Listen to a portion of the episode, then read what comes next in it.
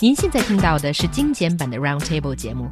想收听并下载一小时完整节目，可以打开网站 c r i e z f m dot com，点击 Roundtable。Podcast 用户可以搜索圆桌会议。It's probably not a surprise to Chinese people that most victims of domestic violence here in China remain silent. And a report released by the United Nations proves that. It states that over 90% of Chinese women who suffered from domestic violence chose not to report. 联合国最近的一份调查显示，在中国，超过九成的遭受家暴的女性都对自己的经历难以启齿。这种集体性的沉默既可以归结于中国社会文化的压制，也源于法律的缺失。So first of all, do you think that we are talking about a big problem in China? And why is it that people do not report? Um, I think, uh, first of all, there's this um, this uh, statistic coming from uh, domesticviolencestatistics.org that showed that domestic violence is the leading cause of injury to women, period. And th- that's um, more than uh, car accidents, mugs, rapes, all kinds of criminal activity combined together. And in China, there's a survey done by uh, China.org that uh, between 25% to 40% of women in China suffer from domestic violence. And due to mostly cultural influence, these numbers are significantly underestimated. And I think just those figures sort of represent the general situation for us to see for Chinese women who really suffer from domestic violence. It seems like, first of all, it is prevalent, and second of all, often I think people feel uncomfortable to uh, report on their family issues, and often mm-hmm. it is considered just a family issue. So it's not really gotten the attention from the authorities or the relevant government or non government uh, entities to really step in and help and really have. Uh, you know, really be all that helpful for these women. Yeah, I, I think, first of all, when you look at domestic abuse all over the world, you see a huge underreporting of cases. Um, and I'm not exactly sure what the what the percentage is, but there is a large percentage of un, unreported domestic abuse cases.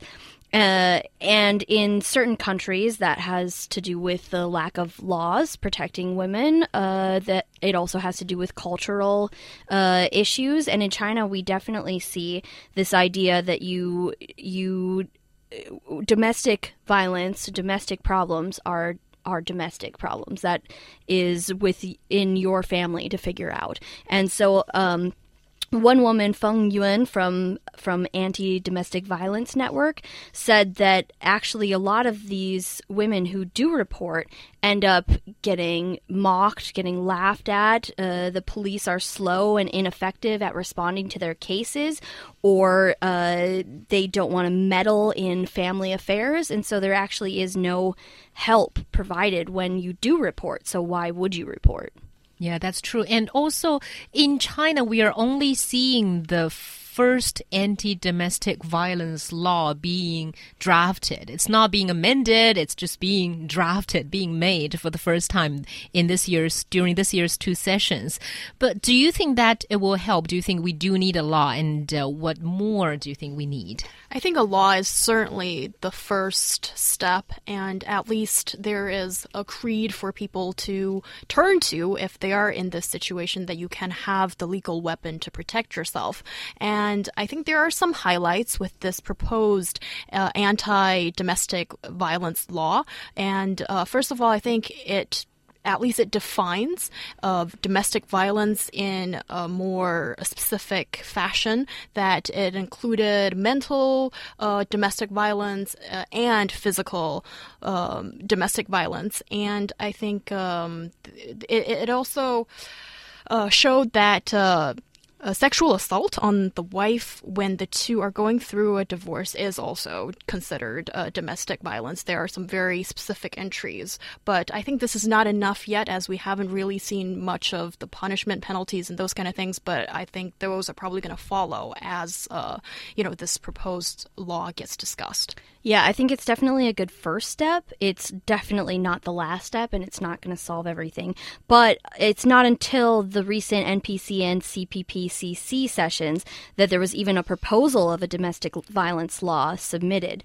And so this proposed legislation is the first step in giving some protection to victims, giving them access to restraining orders and uh, assistance from the police. There are some significant problems that I have with the draft of this anti domestic violence law. For example, sexual assault on a wife when the two are going through divorce is considered domestic violence, but there's no protection for you if you're still happily Mm-hmm. married or not happily i guess but married, still yeah. married to that partner right um, and also uh, let's see victims of domestic violence who because of domestic violence become inflictors should be leniently punished which i think is not the right way to go here because uh, what does this mean? I think if you you anyone can claim that there was has been domestic violence in their family and it's not an excuse to be able to do that to your family. Yeah, that's true. I remember seeing this figure a few years back talking about, you know, women's prisons and, and says that most of these women who got in uh, because of assault or, or even murder did this because of domestic violence from Right. their husbands. Right. Yeah, and uh, that is a really difficult issue. I the way that I read this is that uh, it sort of gives you a blank check to beat your wife because you saw your father beat your mother. Where like that's not I think what should be the intention of this law. And also, you know, you providing more support for women who are being abused, more hotlines that they can call and more shelters that they can go to. I think that those are two things that will be provided with this law mm-hmm. that will lead to a lot less domestic violence. Yeah, I think in order to avoid the the kind of uh, situation that Xiaohua was just talking about, it's really important to have a supporting system for women who are stuck with their well, domestically violent husbands or boyfriends. And I think currently this part is just lacking. And if the women knew that there was an alternative out, I can't see why someone would, you know, commit crime to get out of it. So I think that is really maybe even the root of the problem or part of it um, to this to this um, it's a social issue really. Yeah. Also, I think there does need to be an expanded, even more expanded definition of mm-hmm. domestic violence. For example, I, I don't see anything about, you know, talking about men being the target of domestic violence, Right. which happens too.